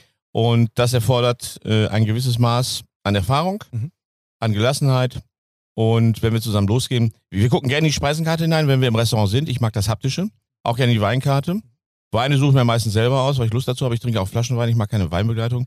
Und hab- gönnst du dir dann da in dem Moment mal was? Oder? Natürlich, natürlich. Das ist, Ich habe ja mein großes Auto abgeschafft und äh, fahre selbst nur, nur Smart. Und dann kannst du hinter, also. dir, hinter dir steht ein Porsche. Ist das nicht deiner? Nein, also ich würde sowas nie fahren. Das ist totaler Quatsch, so ein Ding zu fahren. Das kannst du dir mieten. Das ist zum Beispiel so, ähm, ich finde auch so Ferienhäuser, die man kauft, die sind so bindend, ja. Ich wohne lieber in Hotels. Dann kannst du mich ganz viel sehen von der Welt, ne? Und du bist flexibel. Und du musst dir nicht jeden Tag Gedanken machen mit Kameras und überchecken, ob dein, ob dein Haus noch steht, ob die Putzfrau alles richtig putzt und so weiter und so fort. Damit will ich keine Putzfrau das unterschieben, aber ich finde einfach so dieser, das Freigeistige, dass man frei reisen kann. Und jetzt im Restaurant ist es so, gucke gerne auf die Weinkarte, ja, finde ich gut, aber auch nur kurz. Ähm, wir besprechen vor dem Restaurant, welche Region wir gerne trinken möchten. Und das finde ich toll. Ich finde die Weinbegleitung auch toll, das ist keine Frage, das ist eine große Kunst, ja. Aber ich bin inzwischen in so einem reifen Alter, dass ich einfach sage, ich möchte jetzt eine Region trinken und der Koch muss das auch nicht wissen. Der soll seine Stilistik kochen, das, was er kochen kann. Dafür gehe ich in ein Restaurant hinein. Ich möchte auch keine Weltküche haben. Also ich möchte zum Beispiel nicht bei Herrn Ducasse in Monte Carlo essen oder in, keine Ahnung was, New York essen. Ich finde das Quatsch, dieses Duplizieren von, von Küchen, denn dann fehlt der Charme, dann fehlt die Individualität. Und dann sage ich einfach, macht, was ihr wollt. Und wenn ich auf der Karte was sehe, was mich unbedingt anspricht, ja, und was ich zum Beispiel noch nie gegessen habe, denn das, das Bereich des, der Speisen und des Speisensupermarkts ist ja so vielfältig von Ort zu Ort, von Person zu Person, da lasse ich mich, dann, dann sage ich, das möchte ich unbedingt probieren, ja. Und was bist du dann für ein Charakter? Ich war letztens mit jemandem essen, der auch bewertet für ein Gourmillon. Und wir waren in einem zwei Ach du großer Gott. Ja, warte. ja, Und dann waren wir da in so einem Zwei-Sterner-Essen. Mhm. Und ich hatte die Gabel noch nicht in der Hand. Da hatte der schon den Teller abge... Ähm, also da war der Teller schon leer. Also bist du auch so ein, äh, so ein richtig Schnellesser oder bist du eher der Sezierer, so wie den Ulf vorhin schon mal skizziert hat, dass du die Komponente oder was bist du einer? Wir fangen mal von vorne an. So, da kriege ich den ersten Stern in Inhausen. Natürlich viel gereist dann, ne? Und dann habe ich so ein Tagebuch geführt. Und ich habe letztens meine Tagebücher gelesen über diese kulinaristischen oder kulinarischen Stationen. Und so die ersten Restaurantberichte waren alle toll, ne? Ich war begeistert, ich war aufgeregt. Also ich war aufgeregt, bin dann begeistert, äh, hatte großen Respekt, großen Demut und habe das, habe ganz tolle Sachen empfunden. Und aber je, je länger ich in dem Beruf gearbeitet habe und je strenger auch die Anforderungen an mich selbst wurden, desto kritischer wurde ich und habe zum Schluss festgestellt, dass ich nur noch kritisiert habe. Ich habe mir diese, diese wenige Zeit, die wir hatten im Restaurant, komplett versaut. Und dann gab es ein paar einschneidende Erlebnisse in meinem Leben, die hier nicht thematisiert werden. Ähm, und dann habe ich vor 15 Jahren einen großen Bruch gemacht und vor fünf Jahren nochmal einen großen Bruch gemacht. Aber vor 15 Jahren habe ich wieder angefangen, richtig zu essen zu trinken, das zu genießen im Restaurant. Und wir waren jetzt in Frankfurt erstmal im Lohninger. Und das war, also ich war immer sehr gut erstmal im Lohninger. Und ähm, wir waren Donnerstagmittag da. Das war unfassbar gut, das Essen mit so viel Liebe gekocht. Und dann haben wir entschieden, dass wir am Freitag nochmal hingehen. Meine, Mehr Komplimente kannst du eigentlich einem Koch, Gastronom, Unternehmer gar nicht geben. Und äh, das Tolle ist, an, wenn jemand wirklich kochen kann, dann hat das Essen Zeit und es bedarf auch keiner Erklärung. Also die Ravioli gefüllt mit Tiroler Käse, das sind Ravioli gefüllt mit Tiroler Käse, fertig. Und wenn da noch ein paar Haselnüsse draus liegen, die wirst du ja als, als Mensch erkennen können. Ne? Also ansonsten äh, ist, ist das wie so Hornberger Schießen, ja. ähm, und dann haben wir tatsächlich für diesen Gang so 15 Minuten gebraucht. Wir mussten natürlich ein bisschen knutschen zwischendurch. Hm. Wir mussten, wir haben natürlich viel gesprochen auch, ja. Und Händchen halten gehört ja auch dazu. Und das ist, das ist, wenn das das Essen aushält, dann kann ich dir eins sagen, dann bin ich der Meinung, sind das drei Sterne. Das ist meine ernsthafte Meinung. Denn dann ist es ein wirklich sehr guter Koch, der genau weiß, was auf dem Teller liegt und der genau weiß, was seine Gäste wünschen, damit sie diese Freiheit haben und auch die Zeit haben in seinem Restaurant. Und dass man also wirklich raus aus dem Alltag kommt und ganz toll dabei ist. Ulf, bitte. Das heißt aber im Umkehrschluss, dass völlig falsch bewertet wird. In den Restaurantführern, weil darum geht's doch gar nicht. Also, Ob ich nebenbei knutschen kann, sonst was, sondern ich kriege ja normalerweise noch erklärt, welche Schuhgröße der Mensch hat, der diesen Tiroler Käse, wo auch immer, hergestellt hat und wie seine Kühe mit Vornamen heißen. das Lächerlichste, was passiert in solchen Restaurants, also die Kritiker lassen jetzt mal außen vor. Ich habe ja sowieso, ich war der Kritikerschreck sowieso, ne? Also wenn einer bei mir ankam der braucht, also danke für die Einladung, das, das trifft sich sehr gut, ja. Mhm. Dieser Satz kostet extra, das ist Zeit, ja. Das war meine, meine private Zeit. 1000 oben drauf, nein, das ist natürlich nicht Quatsch. Aber so, ich finde dieses überwertete Kritisieren sowieso Quatsch. Was du gesagt hast, ist es genau richtig. Ähm, dieses, da viele Starköche kochen nicht für Gäste und zum Wein, sie kochen für sich, um in die Galerie zu kommen. Äh, wenn ein Künstler sein Werk erklären muss, ist sowieso alles zu spät, ne? Und es gibt halt so, so Menschen ähm, in dieser ganz tollen Branche, mh, so wie Herrn Lohninger und es gibt ganz viele andere auch, ne? Und da gehst du einfach hin, das sind echte Gastronomen, die wissen ganz genau, um was es geht. Es gibt den, den Raum, es gibt den Service, es gibt die Designer, es gibt natürlich auch die Küche, es gibt die Tischkultur, es gibt das Laidback, es gibt auch den Menschen. Und es gibt dann auch die Gäste, die eben nicht permanent nur am Handy äh, sind und dann äh, ähnlich wie in der Galerie einfach nur fotografieren und irgendjemand anderem eine Bestätigung abgeben müssen. Ähm, ich habe, glaube ich, in meinem Restaurant ein einziges Mal ein Handy dabei gehabt. Da lag mein Vater schwer mit Krebs im Krankenhaus. Und da musste ich tatsächlich, tatsächlich Ajour sein, ja. Ähm, also ich habe den Tag und Nacht gepflegt, aber ich wollte irgendwann auch mal raus sein, ja. Da hatte ich ein Handy dabei. Ansonsten, wenn ich heute noch mal ein Restaurant machen würde und einer würde ein Handy zücken, könnte er gleich die Rechnung haben. Kann nach Hause gehen. Finde ich stark. Finde ich, find ich absolut lächerlich, so ein Handy im Restaurant. Ne? Auch der Gast oder nur das, nur das, nur das, nur das Personal? Nur das Nein, also äh, Personal haben wir uns darauf geeinigt, dass äh, bis zur Servicezeit jeder kann sein Handy benutzen, so viel wie er will. Mm, von mir aus kann auch drei Stunden telefonieren. Hauptsache die Arbeit ist gemacht und zwar nicht nur gemacht, sondern gemacht, sondern mit viel Liebe gemacht oder mit Hingabe gemacht. Servicezeit alle Handys aus, auch das Küchentelefon aus. Wir konzentrieren uns tatsächlich auf unsere Arbeit und der Gast hat, braucht kein Handy. Außer er, ist, er kann kurz uns sagen, warum. Aber ähm, ich finde auch dieses, dieses Fotografieren im Restaurant. Wir reden ja jetzt über Nachhaltigkeit, ne? CO2, neutral, lava, lava, lava. Aber ich meine, jedes Foto, was du schießt, kostet Strom, ne? Klar. Und das wird verwaltet. Und wenn ich die, Rechnen, die Rechenzentren sehe, was da an Informationen und Daten verarbeitet wird, äh, da kannst du ja die ganze Welt mit beleuchten, ne? Also ich würde einfach sagen, warum genießt man nicht den Moment und am nächsten Tag sieht das Essen, wenn es wirklich handgemacht ist, sowieso anders aus und schmeckt auch anders. Das hängt ja auch, äh, hängt damit auch damit zusammen mit der Tagesform, mit den Produkten und allem drum und dran. Aber du würdest wirklich Gäste hinaus komplimentieren, wenn sie bei dir im Restaurant das Handy zücken, Nee, ich um Essen festzuhalten? Ich würde es im Vorfeld klären, dass bei uns keine Handys auf dem Tisch zu liegen haben. Bringen Ende aus. Und Sie können das Handy auch in vertrauensvoll in unsere Hände geben und dann kriegen Sie ein Fach dafür, ein Schließfach dafür, da legen wir es rein. Und wenn es klingelt, können wir Sie darüber informieren, dann bitten wir Sie in einen tollen Raum hinein, da können Sie dann telefonieren und dann können Sie wieder an den Tisch gehen. Fertig. Und das finde ich super, das ist aufgeklärt. Das nervt übrigens auch die anderen Gäste, wenn einer telefoniert, ne? Oder wie war gestern dein Golf? Äh, oder was ich auch genial finde, das war so in den 90er Jahren sehr verbreitet in Deutschland, dann betreten sie ein Restaurant und sagen, also wir waren letzte Woche beim äh, sowieso Essen mit zwei Sternen, das war ja spektakulär. Wenn ich in ein Restaurant reingehe, dann sage ich so, ah, finde ich das hier, also ich gucke ins Restaurant und ich lasse mich erstmal faszinieren von der ganzen Situation. Mhm. Was interessiert mich, was ich vor zwei Wochen gegessen habe? Es ist doch eine Momentaufnahme, oder? Das ist aber so Statussymbol. Das ist genau das gleiche. Äh, 90er Jahre war auch so, da kriegst du dann so einen Schlüssel entgegengeworfen, da stand dann irgendwas drauf, so, also Porsche hatten wir eben gerade das Thema oder egal was. Heute kriegst du eine Allergienliste entgegengeworfen. Also ungefähr so groß wie die Bibel, ja. Ähm, und ich sag dir eins, Mittwochs Möhren essen, fast tödlich, ja, fast letal. Aber freitags Knollensellerie, das kann mal richtig schief gehen, ja. Da ist die ganze Familie betroffen, das ist sippenhaft dann, ne?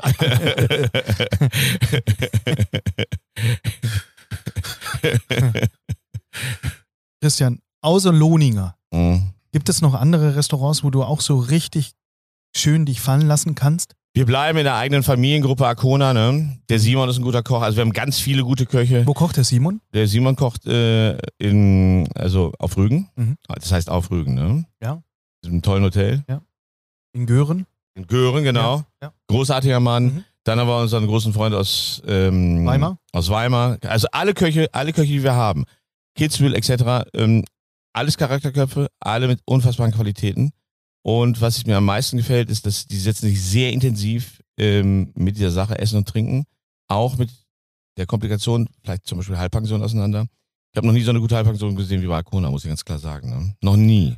Also Halbpension ist aber so ein Thema für sich, ne? Ja, klar. Aber wenn ich sehe, dass alle Salate selbst gemacht werden und dies und das und auch wie schön das angerichtet wird und mit welcher Präzision gearbeitet wird und dass wir vor allen Dingen ganz niedrig sind im Food Waste, ja. Der Mülleimer ist bei uns nicht besser als die Gäste. Und das finde ich ist eines der höchsten Komplimente, die man aussprechen kann. Und hast du da durchgesetzt, dass in den Restaurants bei den Arcona Hotels keine Handys mehr auf dem Tisch liegen dürfen? Soweit sind, ich bin ja noch, also ich bin ja juvenil bei Arcona. Ja. Ähm, lass uns erstmal anfangen, dass wir das alles, dass, also dass wir richtig alle Stallgeruch bekommen und dann wird das sicher irgendwann mal ein Thema werden. Ne? Ist das Plastik schon raus? sous beutel Wir sind gerade dabei, das richtig rauszunehmen, ja. Richtig rauszunehmen.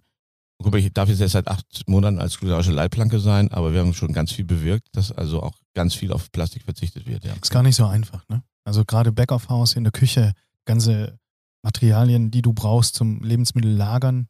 Guck mal, wenn du überlegst, ich habe vor zehn Jahren die Entscheidung getroffen, habe aber selbst 20 Jahre lang mit Plastik gearbeitet, ne? Und wenn ich jetzt sehe, dass wir uns da wirklich große Gedanken drüber machen und dass wir auch tatsächlich schon viel umgesetzt haben, also dass wir Teile vom Vakuumgarverfahren zurückgeschraubt haben und und und. Und ich meine, wir haben ja inzwischen, wie viele Hotels haben wir? 13, 15, 15 Hotels. Dann ist das nach acht Monaten einfach äh, eine Bombenleistung. Stark, ja. Und vor allem ist es auch ein Zulassen der Individuen in der Küche, ein Zulassen von äh, Sascha, ne? Und da kann man einfach nur sagen, ähm, das ist toll, dass ähm, uns auch diese Freiheiten gegeben werden, dass wir darüber erstmal sprechen.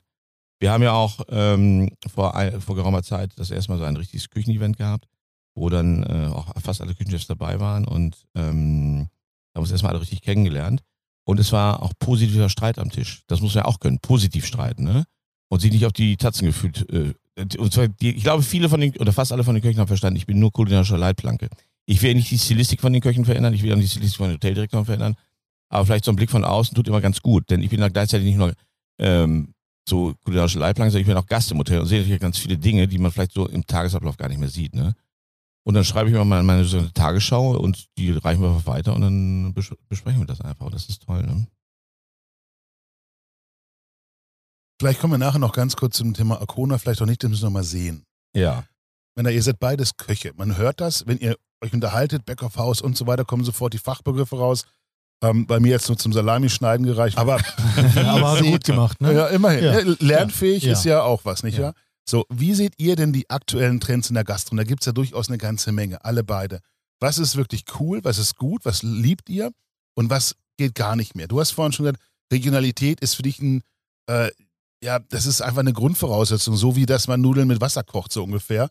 So klang das zumindest. Aber wie siehst du Trends? Was wird völlig überschätzt und was kommt in nächster Zeit noch viel mehr?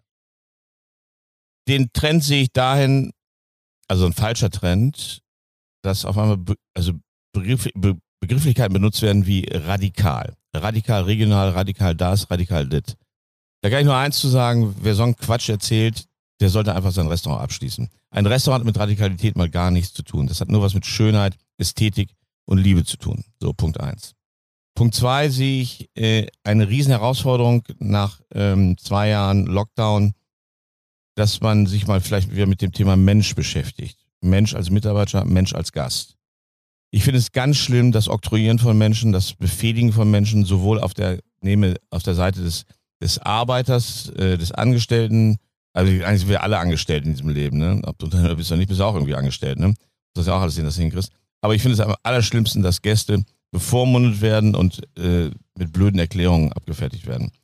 Ich sehe einen, also Trends, ich bin kein Freund von Trends, ne, da muss ich ganz klar sagen. Ich finde, ähm, Tradition und Qualität modernisiert, das sollte unsere Basis sein. Und ich finde einen, also wenn wir jetzt über einen Trend sprechen, den finde ich hanebüchend und also ich kann mir nur die, die Haare raufen, auch wenn sie im Moment alle sehr gut zu tun haben. Aber das Zusammenrühren von Sojasauce und Hoisin-Sauce als neue chinesische Küche zu verkaufen, allein das Plakative, ich koche jetzt chinesisch oder vietnamesisch, diese Länder sind so groß und haben so viele Regionen, da sollte man vielleicht mal sagen, äh, ich konzentriere mich vielleicht auf eine kleine Region, habe vor allem auch dort gelernt, wie man dort kocht und nicht nur kulinarische Reisen dahin machen. Ne? Und ich finde einfach, wenn sich ein Koch oder ein ganzes Restaurant äh, in die Hände begibt der Lebensmittelindustrie und einfach nur noch Sachen zusammenrührt und sie dann Soßen nennt zum Beispiel, dann finde ich das extrem lachhaft, ja. Und das kann ich nur eins dazu sagen, ähm, das sind wir nicht, das werden wir auch nicht sein. Mm, und das ist, glaube ich, das wird die Zukunft sein. Denn die Gäste sind schon so aufgeklärt auf ihren Reisen durch die Welt, auch wenn es nur vielleicht für sie dann eine kleine Welt ist, aber es gibt auch Leute, die reisen durch die große Welt durch, dass sie sofort erkennen, ähm, ob da wirklich gekocht worden ist, mit Herz und Liebe. Und dann erkennen sie auch, was dahinter steht. Ähm, und das wird die Zukunft sein. Ne? Und da wird sich auch die, die, Streu, die Spreu vom Weizen trennen. Du hattest das vorhin gesagt gehabt, Ulf, wo du sagst, ähm, wo Tiere beim Namen erklärt werden vom Kellner im Restaurant. Also ich glaube, dass das ein guter Trend ist, der jetzt aus den letzten zwei Jahren Corona entsprungen ist, dass Menschen einfach sich dafür interessieren und man kann darüber streiten, muss ich die Kuh beim Namen kennen oder nicht, aber die Menschen interessieren sich für die Lebensmittel, wo kommen die her? Radikal würde ich tatsächlich auch, also ich verorte das eher äh, auf der Sternschanze an der Roten Flora ähm, eher mit, mit, mit Gewalt radikal. Also das würde ich auch nicht, aber ich glaube, dass das ein großer Trend ist und der wird auch noch ziemlich intensiver werden, dass die Menschen einfach wieder sich dafür interessieren, wo kommt es her. Und es wird bleiben und es wird dann auch irgendwann dazu führen, was du vorhin sagtest, Christian, dass die Regale so lang und so elend äh, bestückt sind mit äh, Verpackungen und äh, Lebensmitteln, die vielleicht auch nicht so dass sich das verändern wird. Und das ist, glaube ich, was Gutes. Das wäre so mein, meine Einschätzung von Trend und äh, wie ich das sehen würde. Ich finde es ja total schön, dass du dieses Bewusstsein auch für Handwerktradition auch so hochhältst, aber ist das nicht etwas, was auch so ein bisschen so eine Art akademische Diskussion ist für Leute, die sich leisten können? Ich meine, wir leben in einer Zeit momentan auch, wo wir äh, erleben, dass Menschen Riesenangst haben vor Inflation, vor äußeren Einflüssen, vor politischer Großwetterlage. Oh, ich dachte, das so wäre ein so positiver. Podcast. Ähm, Oh nee, das hören wir jeden Tag in den Nachrichten. Okay, wir fangen damit einfach an. Gutes Essen und Trinken ist Regierungs- oder Bildungsauftrag. Und das, der Bildungsauftrag gehört zur Regierung. Punkt. Das hat die Regierung einfach zu machen. Äh, und solange sie es nicht tut, dürfen wir uns nicht darüber wundern, dass Sechsjährige mit Magen- und Darmverschlüssen im Krankenhaus landen und die Internisten die Hände über den Kopf zusammenschlagen. Punkt. Das war jetzt mal richtig ein Hammer. Das ist meine ernsthafte Meinung. Und ähm, äh, wir müssen es reduzieren. Es kann nicht sein, dass wir zu jeder Zeit äh, immer alles verfügbar haben. Und zwar in einer Geschwindigkeit, die kaum fassbar ist. Ne? ja, aber sind wir zu gierig geworden? Sind wir zu faul geworden? Zu bequem? Wir, sind Was ist das Problem? wir sind unfassbar gierig geworden. Wir fressen die Welt auf. Also zumindest ein Teil und der andere Teil hat gar nichts. Und dann sind wir natürlich auch gesteuert worden. Lass uns über schöne Sachen sprechen. Ich, will, ich, will, ich möchte nur schöne Sachen besprechen. Also, machen wir. gut. Ich habe eine andere Frage. bitte. Warum geht ihr beide essen? Und zwar wirklich ihr beide. Ja, um satt zu werden, um was zu erleben, aus Neugier, zu Fortbildungszwecken. Warum geht ihr essen? Er sagt, warum gehst du essen? Also für mich ist es wie so eine Art, ich würde sagen, Meditation. Also so wie du es vorhin beschrieben hast. Äh, fallen lassen, abtauchen, genießen, äh, eine schöne Zeit verbringen. Wenn ein schöner Mensch dabei ist, manchmal auch alleine. Einfach äh, abtauchen. Und du? Kann ich ganz ehrlich sagen. Das, ich finde es einfach nur geil. So, das ist ganz plakativ gesagt. Ne? Ich finde das so hinreißend. Das ist, das ist eine der größten Kulturen, die wir haben, Essen und Trinken. Sozialisieren am Tisch. Ähm, ernsthafte Gespräche führen am Tisch. Ich finde es auch so lächerlich, sich Fotos zu zeigen am Tisch. So unkonzentriert zu sein. Man ist sehr konzentriert beim Essen und Trinken. Sehr konzentriert auf das Essen, auf das Trinken, auf den Partner, auf die Partner, plural gesehen. Man, es ist, es ist eine hohe Form, du hast die Meditation gesagt, das ist eine Form von Konzentration. Ich sehe es genauso. Es ist ein richtiger Ort der Konzentration. Und zwar ohne Ablenkung. Mhm. Und die Beigeräusche sind ja keine Beigeräusche, die gehören zu dieser Konzentration dazu, die Kommunikation mit dem, äh, mit dem, mit den Mitarbeitern, die uns äh, das Essen reichen, also bedienen, wie wir in Deutschland sagen. Ich finde, das ist ein absoluter Ort der Meditation. Ich, ich kann das, stimme 100% zu. Hm. Und wie viele Komponenten braucht eurer Meinung nach ein gutes Essen? Drei Komponenten plus zwei Additive. Erklär mir das mal genauer. Drei Ja, ganz Komponenten einfach, plus also. zwei Additive. Okay, es gibt das Spiel drei gewinnt. Okay, pass auf. Pass auf, pass auf, pass auf. Gute Freundin von mir, Innenarchitektin, Erfinderin von Schöner und Wohnen, ja. Elke Steinlein, ähm, schwer im Koma gelegen, kam zurück nach Bad Oeynhausen und hat gesagt, sie weiß, es, sie wird es nicht mehr lange machen, war auch schwer übergewichtig, äh, Diabetes, Herzprobleme. Er sagt, ich möchte allerdings noch einmal zu meinem Geburtstag sieben Freundinnen einladen, also acht Personen. Äh, hat sich eine Stunde mit mir hingesetzt, hatten wir für jede der Damen drei Grundzutaten ausgewählt. Ich gebe jetzt mal ein Beispiel. Ähm, ganz plakativ jetzt, ja. Lachs, Avocado, Erbse. So, dann darf also die Teilnehmerin oder der Teilnehmer dazu nehmen ein Kraut, zwei Gewürze, ne, drei Gewürze, Entschuldigung, und ein Obst, Gemüse, egal was er haben will. Kann auch eine Fertigsoße sein. Und ähm, 10 Minuten Bedenkzeit und 30 Minuten Zeit für acht Personen zu kochen. So. Nun ist es so, wenn das Spiel 3 gewinnt heißt, jetzt ist jetzt kommt nämlich das Witzige, ne? Wir hatten dann eine Aufgabe, die hieß Marshmallows, Erdbeeren und Dosenravioli von Agi. Mit, äh, so, pass auf. Aber das Spiel heißt ja 3 gewinnt. Du kannst ja zwei Sachen weglassen, ne? Das ist ein Dann schönes machst du nur die Ravioli, das, oder? Dann lässt es einfach weg, ja, oder? Dann machst du halt Erdbeeren und dann hast du ja noch die Möglichkeit, was hinzuzupacken. Aber es zwingt dir ja keiner, dass du diese- diese Mistdose aufschraubst, ja, und dass du die blöden Marshmallows nimmst. Und das finde ich an solchen Spielen in der Kulinaristik sensationell. Das, also es hat ja, ist ja, ich meine, nicht umsonst gibt es in der französischen Sprache 5000 Fachbegriffe alleine für händische Darbietungen des Arbeitens. Unfassbar, oder? Und das ist, finde, das finde ich ist einfach so, ähm, das ist etwas ganz Tolles beim Essen und Trinken, dass der Kopf richtig bewegt wird. Matthias, wie ist bei dir? Wie viele Komponenten braucht ein gutes Essen? Ich glaube, da gibt es nicht schwarz oder weiß. Da gibt es nicht drei, das würde ich nicht sagen. Ich, äh, bei meinem Leibgericht bin ich bei zwei. Was ist das? Dein Leibgericht? Linse mit Spätzle. Sensationell. Kommst du daher aus diesem Spätzleland? Schwab. Schwab, Schwab, Schwab. Sehr gut, finde ich Ja. super. Äh, manchmal kann es auch drei Komponenten Gericht sein, wenn es heute was Laune dabei sind. Gell? Aber ich war, Sehr gut. ich war bei Franzen mit meiner Frau. Ja. Und da gab ein, äh, da gab es ein Gericht äh, in dem im Menü. ähm, da waren 53 Gemüsekomponente Mhm. in einem Tisch in 13 verschiedenen Zubereitungsarten. Wäre ich viel zu faul dafür. Abartig. Und das Abartig. schmeckt dann wie ein Kessel buntes oder was ist das? Ja, in Kessel buntes und äh, ja, ehrlich gesagt, die 53 hast du gar nicht schmecken können, weil Ja, das das, war war so ein kleiner wieder. Zwischengang, Mhm. also gar kein Hauptgericht. Weiß nicht, würde würd es offen lassen. Es, kann, es können zwei Komponente sein, es können vier. Wie viel sind es bei dir, Ulf? Oh, so schwierig. Ich finde, es kommt total drauf an. Ich kann auch einfach mit einer Komponente was, was anfangen. Bockwurst. Nein, Bockwurst nicht. Oh Mann, Sorry. das ist schon wieder da. ey. außerdem, außerdem hat Bockwurst viel mehr Komponenten, wenn du mal ehrlich Ja. bist, weil ohne Ja. Phosphat kommst du gar Ja. nicht weit. Ja, Nein, aber, ja, ist so, oder? Ja, das, So. muss rein, das Zeug. Ja. aber, aber ganz ehrlich, also wenn du jetzt sagst, dass zum Beispiel Pfifferlinge, die Saison geht ja gerade los, ja, eine Komponente ist und ich mache noch ein kleines bisschen Butter dazu, reicht mir das schon aus. Mega geil. Super, oder? Großartig. Super, super, super. selber gesammelt und gib ihm. Ja, mehr, mehr muss es gar nicht sein. Wenn du noch ein bisschen Risotto dazu schmeißen willst, kannst du auch machen. Mhm. Ja. Äh, Parmesan darf auch, aber es ist, es muss nicht kompliziert sein, finde ich. Ich gehe nochmal zurück in dieses Restaurant, wo ich war, mit diesem einen Kollegen, der vom Gourmillon äh, so ein bisschen influenced. Von wem? Hintergrund. Von wem? In einem Restaurant. Und dann sagte der, der wird keinen dritten kriegen. Wie dritten was? Dritten Stern. Also wir reden jetzt über Gourmet oder über Guy Michelin? ja, wir, ich war in, äh, sowohl als auch. Achso.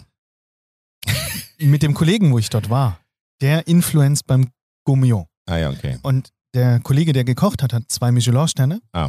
Und der Kollege sagt dann, er wird keinen dritten kriegen, weil das Besteck nicht abgeräumt Achso, wird. äh, soll ich ja was sagen? Sind Ja. die Hellseher? Können die die Glaskugel lesen? Also ich möchte mal Folgendes sagen. Die Inspektoren von Michelin sind bisher immer sehr unabhängig gewesen. Und das Tolle ist auch, ähm, um aus eigener Erfahrung zu sprechen, mh, ich finde, der Inspektor von Michelin macht seine Arbeit und wir machen unsere Arbeit auch. Klare Gewerkestrennung oder Gewerketrennung, ja. Und dieses ganze Gequatsche immer über kriegt er, kriegt er nicht. Ähm, ich würde mich einfach mit der Quelle auseinandersetzen, ob er ihn kriegt oder nicht. Und ich würde, wie gesagt, nicht die Glaskugel lesen. Du rufst doch in Karlsruhe an, verlang den Chef und sag einfach, was ist da los? Was ist da lose? Und dann wirst du ja weitersehen, ne? Seid ihr vielleicht nicht jeder so ein loses Das- Mundwerk, das- um den nochmal zu bringen? Ja, Ja. aber, aber man, das würdest du machen. Einfach anrufen und nachfragen. ja, na klar, die haben doch eine Telefonnummer. Sonst hätten sie, sonst wird sie die Telefonnummer ja nicht finden. Und das ist das größte Marketinginstrument für, für Reifen gesehen, der Guy Michelin. Und ich bin sicher, dass die Tourismusabteilung dir schon entsprechende Antworten geben wird, nämlich gar keine. Und das finde ich auch gut so. Das heißt dann Diskretion wieder das Geschäft, ne? Und das bedeutet, dass du auch ohne Schnickschnack einen Stern kriegen kannst. Ich bin der Meinung, dass man das sehr wohl bekommen kann. Wir haben in Önhausen äh, den ersten Stern bekommen. Da hatten wir noch Hintok im Restaurant, ne? Ich hatte ja kein Geld. Den Chinamann. Das, war, das, war, das, das war ein China-Restaurant. Da hatten wir dieses rote China-Dings. Ich hatte das Einzige, was ich abgebaut habe, waren diese Gondeln und, und diese, diese Laternen, die da im Restaurant hingen. Aber die und Stühle der waren obligatorische chinesisch. Goldfisch, der schwamm noch. Äh, nee, äh, das, die Chinesen sind rausgegangen, haben sie Aquarium mitgenommen. Das, ist- das wird ja weitergereicht, wie wir alle wissen. Ja, das hat ja eine gewisse Bedeutung, ne? Der Fisch noch abgebraten und dann das Wasser raus. Naja, ich würde ja sagen, je mehr Fische drin schwimmen, desto mehr kannst du abliefern, weil das Fischfutter ist ja teuer, ne?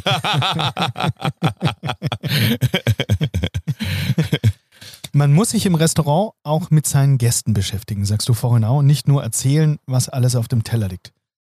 Wie würdest du, hat sich da die, die Branche nochmal so ein bisschen allgemein verändert, äh, um das nochmal so aufzugreifen? Also, dass die Tendenz eben nicht mehr in dieses Wohlfühlen, in dieses Abtauchen, in dieses Erleben geht, sondern dass einfach die, die vielen äh, Punktesammler dann irgendwo mh, eher sich daran erinnern? Ja, und vielleicht auch, wie beschäftigt man sich denn als Koch mit seinen Gästen?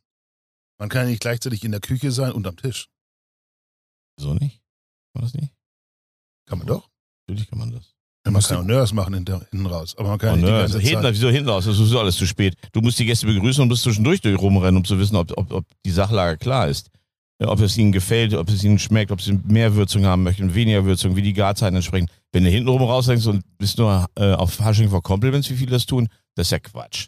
Ich finde ja auch, ein, ein Koch ist auch gleichzeitig Gastgeber. Ähm, ich bin übrigens auch kein Freund von offenen Küchen. Ich finde das doof. Warum? Ganz einfach.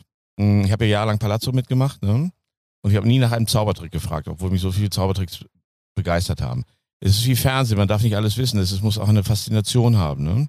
Ich finde auch diese Kochkurse alle ähm, vollkommen überbewertet. Hm, Lass doch, lass uns doch einfach drauf ein. Einlassen finde ich mal wichtig. Aber sowohl für den Gastgeber als auch für den Gast. Hm, Und der Gastgeber sollte sich mal auf seine Gäste ein bisschen einlassen. Ne? Und man merkt ja sofort, ob jemand in Kommunikation treten möchte oder nicht. Man sieht auch sofort, ob es ein geschlossener Raum ist, ein clos ist der Tisch, wo man sich besser nicht mit reinhängt, egal ob geschäftlich oder privat gesehen. Es war durchaus so, es ruft mich an, der Zirkusdirektor vom äh, Zirkus Sembach-Krone. Ich komme jetzt gleich wieder zurück zum Thema. Also ich spanne jetzt nur einen Bogen, ja. Aber das ist nicht mehr so auf der Seele. Das war auch eine, mein entscheidender Moment in meinem Leben. Also ruf mich an, Telefon klingelt, ich ganz Telefon ran. Äh, Restaurant Christian Lose, Lose selber am Telefon. Guten Tag, was darf ich für Sie tun? Guten Tag, mein Name ist sowieso Zirkusdirektor vom Zirkus Krone. Ja, das ist klar, ich bin eigentlich der Staatspräsident der Vereinigten Staaten. Aber noch sonst noch ein paar Aussagen am Telefon. So, und dann sagt er, okay, Herr Lose, ich sag's Ihnen jetzt nochmal. Mein Name ist sowieso äh, Zirkus Krone, Zirkusdirektor. Äh, die Stimme war ernst, sehr ernst. Okay, sag ich jetzt, jetzt mal deine Klappe lose. äh, wir brauchen gerne einen Tisch für sechs Personen heute Abend und wenn es geht um 17 Uhr, dann wäre unsere nächste Vorstellung um 19 Uhr. Hm? Sag ich, wo sind Sie denn? Herr Lose. In Minden. Ja, ich, Sie? Das ist so doof. Ich meine, selbst Zirkuskind, ja. Okay. Die Herrschaften waren noch um 17 Uhr. Frau Sembach-Krone in blauen Paillettenkleid. So, und sie hatten vorbestellt, Langostinos gegrillt vom Holzkohlegrill. Wir hatten immer, wir hatten schon vor 30 Jahren Holzkohle gegrillt. Wenn die alle heute mit den Roboters anfangen oder Roboter, so wie die heißen, ist doch vollkommen egal. Wir grillen klassisch auf Holzkohle, auf, am besten auch auf Holz, ja. So. Also sie wollten jeder sechs Stück Langostinos haben, die extra großen, drei Fünfer, also können wir dann erklären, was es ist. Vom Holzkohlegrill halbiert und dann schön gegrillt und nur Olivenöl dazu und Salz. Verstanden. Und dann wollten sie eine Hochrippe haben mit Kartoffelgratin und Ofenmöhren und dann Creme Brûlée. Und sie wollten nur sechs Liter Flaschen trinken zu jedem Gang, zu fünft. Mahlzeit. So. Und dann kommen sie an, also, der Frau Sembach-Krone in blauen Paillettenkleid. Ihre Tochter, Elefantendomptöse, in einem unfassbaren, tollen, kleinen Schwarzen. Hoteldirektor im Cut mit Zylinder. Und so weiter und so fort. Sechs Personen. Dann kannst du dir gar nicht vorstellen, was da los war, was das für eine Kultur war. Weltbereiste Leute. Und wenn du ihnen dann das gibst, was sie haben wollen, in wirklich mit Liebe gekocht und das ist das Entscheidende beim Kochen. Wenn du das nimmst, was morgens dir der Markt gibt, und es hat keinen Kühlschrank gesehen, keinen Kühlhaus gesehen und servierst es dann auf dem Teller, dann hat es einen ganz besonderen Glanz, Geschmack, eine ganz besondere Geruch natürlich. Und dann sind die rausgegangen und haben sich so intensiv bedankt, dass sie dann jedes Jahr Stammgast bei uns waren und uns bis nach Berlin verfolgt haben. So, und dann ruft mich wieder der Zirkusdirektor in Berlin und wusste ja den Namen schon, hab ihn auch ernst genommen am Telefon, ja. Und dann sagt er so, aber wir haben diesmal ein Haustier dabei. Sag ich, bitte. Simba der weiße Löwe. Sechs Monate alt. Dann haben sie Simba mitgebracht. Simba hatte auch einen eigenen Stuhl hatte ein schönes Halsband. Dann habe ich am Nachbartisch zwei Lammkeulen tranchiert. Und in dem Moment, als sie serviert hatte, die Teller, also als wir die Teller serviert haben für sechs Personen, hat einer nicht auf Simba aufgepasst und Simba sprang aus dem Stuhl raus, dieser unfassbar so kleine Tiergrün, und hat alle sechs Teller aufgefressen. Hat dann die Pranke gehoben, hat einmal gefaucht und sprang zurück auf seinen, auf seinen Platz und leckte sich das Maul. Das ganze Restaurant ist aufgestanden und hat applaudiert. Das ist Gastronomie. Wenn du das, äh, wenn das einmal nur in ein Drehbuch schreiben für so. Das, ist Nein, das kannst du nicht. Das ist unfassbar, ne? Und Simba schnurrte und fühlte sich wohl und leckte sich das Maul. Und wir haben alle haben gelacht und der Sechste hat gesagt, okay, dann essen wir jetzt ein Stück was anderes hinten drauf. Simba scheint es ja gut zu gehen. Alles ist in Law and Order. Stark. Aber an der Stelle schaltet sich der WKD ein und sagt, das darf man doch gar nicht, das ist doch gar nicht erlaubt. Aber das ist uns heute egal. Wenn du morgen ein neues Restaurant aufmachen würdest, welches Konzept würdest du machen? Was würdest du anbieten? Was würde dich reizen, wenn du nochmal wirklich ein Restaurant selber alleine machen würdest? Wenn ich nochmal selber ein Restaurant machen würde, würde ich eine Suppenküche machen.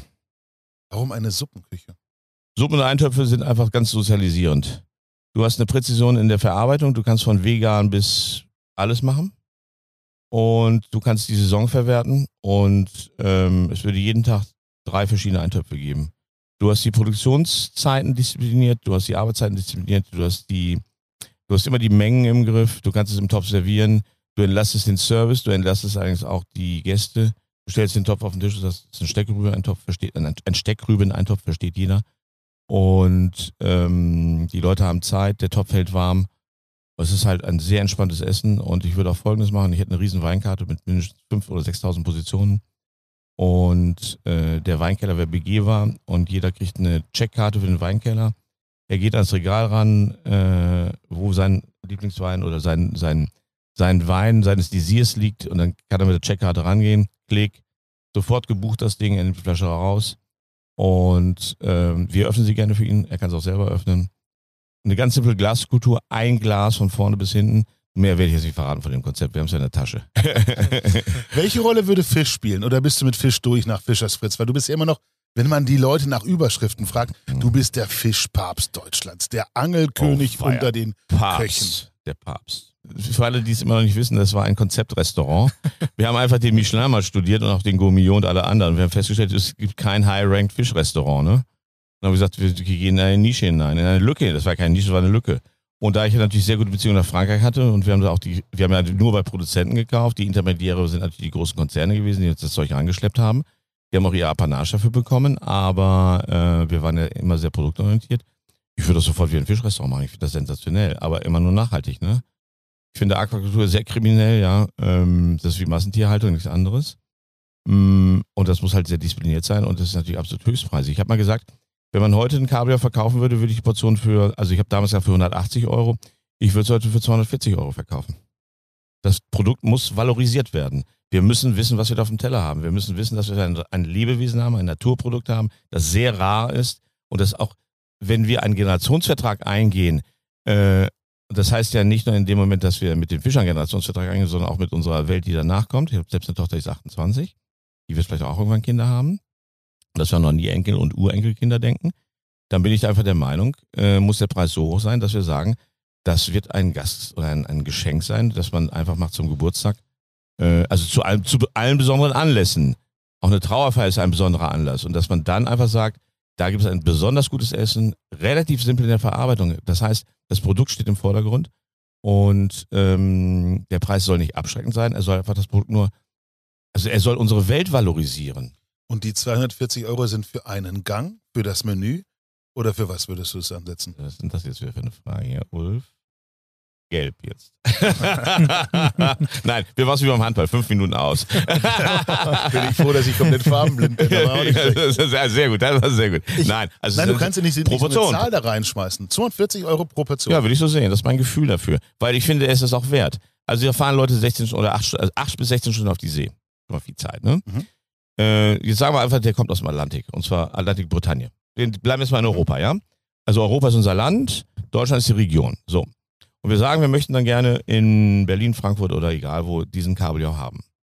Hm, also der Fischer fährt raus, fährt zurück, 16 Stunden, dann wird der Fisch nach Paris gebracht zum Beispiel, sage ich mal, dann nach Frankfurt geflogen, nach Berlin geflogen, egal wohin geflogen, dann wird er umgeladen. Sind ja immer Menschen mit dabei. Ist ja immer harte Arbeit, ne?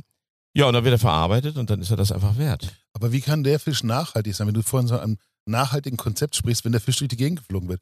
Muss es dann nicht im Grunde der Karpfen sein, aus dem, aus der Fischzucht, oh, aus dem, aus dem See denn, nebendran? Was ist das denn für ein Quatsch gerade? Okay, ich zitiere Herr, unseren Altpräsidenten Herrn Scheel. Äh, er hatte, ähm, Herr Witzig hat für ihn gekocht und es gab Champagner als Aperitif. Da hat Tagesschau darüber gesprochen, wie kann es sein, im Rheingau wird äh, Champagner serviert, wir haben doch Rheingau-Sekt. Und da hat sich Herr Scheel geäußert.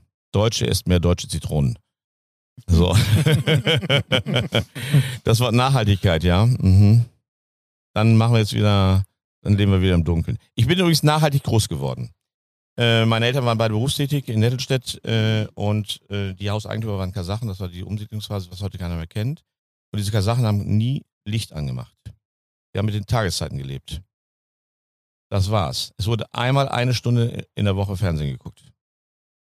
Das ist ein sehr beschränkter Tag. Eigener Garten, Selbstversorger. Das nenne ich Nachhaltigkeit, aber das ist aber sehr reduktiv, das muss man auch so sagen. Ne? Ganz ne? ehrlich, solange kein Fußball läuft, ist auch eine Stunde Fernsehen in der Woche genug. Wolf, gib mir noch mal einen Schluck von diesem Mixgetränk, bitte. Das mache ich. Nimmst du das einfach? Komm ich, her. ich nehme einen Schluck davon. Ja, ja, komm her. Ich halte mal so. Für alle Hörer, die beiden Jungs, die teilen sich jetzt einen Gin Tonic. Genau. Ah, lecker. Cheers. Skol. Cheers. Skol. Ich würde gerne die Situation nutzen wollen, wenn so ein Fischpapst, um dich zu zitieren, hier, hier am Tisch sitzt. Ein evangelischer. Äh, oh, ja, auf den Sonntag auch noch, der, ne? Der, Heute. der Bischof, ja. genau. Mhm. Heute auf den Sonntag. Ja. Ich war letztens mit so ein paar Jungs ähm, auf einer Männerrunde. Wir haben dann eben auch so einen tollen Fisch geholt, einen Adlerfisch. Mhm. Und wir haben den nach bestem Wissen und Gewissen wirklich liebevoll zubereitet. Mhm. Hast du einen Tipp für uns? Weil wir konnten ihn nicht essen. Er war von der Struktur her richtig fest geworden. Mhm. Wahrscheinlich haben wir ihn zu kurz dann äh, geschmort. Schmort man jetzt schon Fische?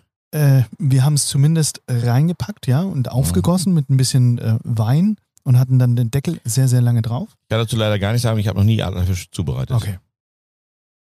Dann schneiden wir das raus. Das, noch müssen wir nicht. Das nein, drin lassen, drin lassen. Ich, nein, ich wollte einen genau. Tipp haben für diesen Adlerfisch, weil es ging uns nicht gut. Also, Vielleicht haben wir eine Chance, den über Social Media zu bekommen. Jetzt hatten ja. wir vier Foodies gegen einen Adlerfisch, 1 zu 0 für den Adlerfisch. Ja. Dann haben wir gesagt, okay, vier Foodies und Christian Lose gegen einen Adlerfisch. 2 zu 0 für den Adlerfisch und jetzt fragen wir, ob das Netz uns helfen kann. So einfach ist das. Ich finde das auch so, genau so. Ja. Du kannst auch nicht alles wissen und können. Das, finde nee, auch- das stimmt. Ich habe den nämlich auch noch nie gut gegessen. Ich hatte ihn mal in Hamburg. Das in war so schade. Das war wirklich ein tolles, tolles Stück Ja. äh, Fisch und hat auch gut ausgesehen, aber war einfach fast ungenießbar. Es war schade.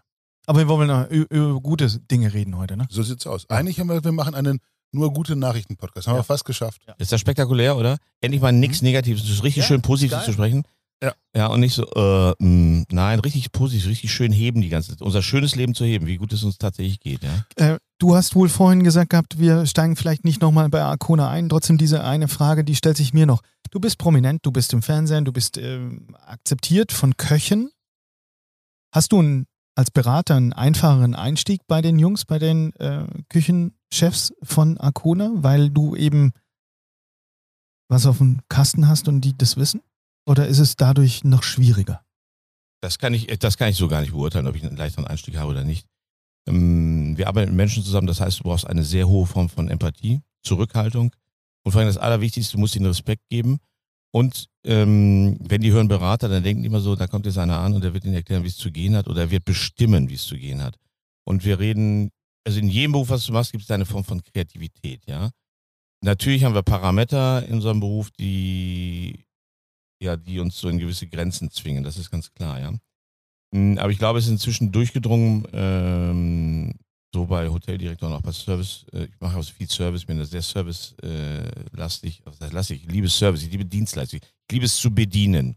Wir gehören ja nicht zu den Nehmenden, wir gehören ja zu den Gebenden. Äh, Und inzwischen ist glaube ich, heraus, ganz, hat sich ganz klar, inzwischen hat sich, glaube ich, ganz klar herauskristallisiert, dass wir einfach die kulinarische Leitplanke sind, nicht mehr und nicht weniger. Und aufgrund, ich, da ich, wie gesagt, ich bin jetzt 55, arbeite seit fast seit 35 Jahren in der Küche und auch im Service, in der Gastronomie. Ähm, durfte auch sehr viel Industrieberatung machen, Frost AG und sowas, ne? Und habe dann ein weites Spektrum, weil ich habe mich immer weiter bilden lassen und weiter schulen lassen. Und meine, einer meiner Mentoren, Herr Witzigmann, ist inzwischen in einem sehr reifen Alter. Und ich meine, das ist toll, dass man diese reifen Menschen hat, von denen man das auch mitbekommen kann. Und wenn ich kulinarische Leitplanke sein darf und werde so akzeptiert, freue ich mich einfach darüber. Ne? Okay. Dann würde ich sagen, lieber Christian, es wird Zeit für unseren allseits beliebten Schlussrambo. Es ist ein bisschen wie Flaschendrehen, nur ohne Flaschen. Das ist Mhm. die blöde Geschichte dabei. Und für dich, große Herausforderung, wir machen kurze Fragen und kurze Antworten. Ah, sehr gut. Genau. Wenn also eines Tages deine Autobiografie erscheint, welchen Titel trägt sie? Loses Mundwerk, jetzt koche ich oder Fishing for Feinschmeckers? Loses Mundwerk. Noch eine aus dieser Kategorie. Welches Kochbuch muss noch geschrieben werden? Meins. Meins als Stadt oder deins? Meins, meins. Themawechsel.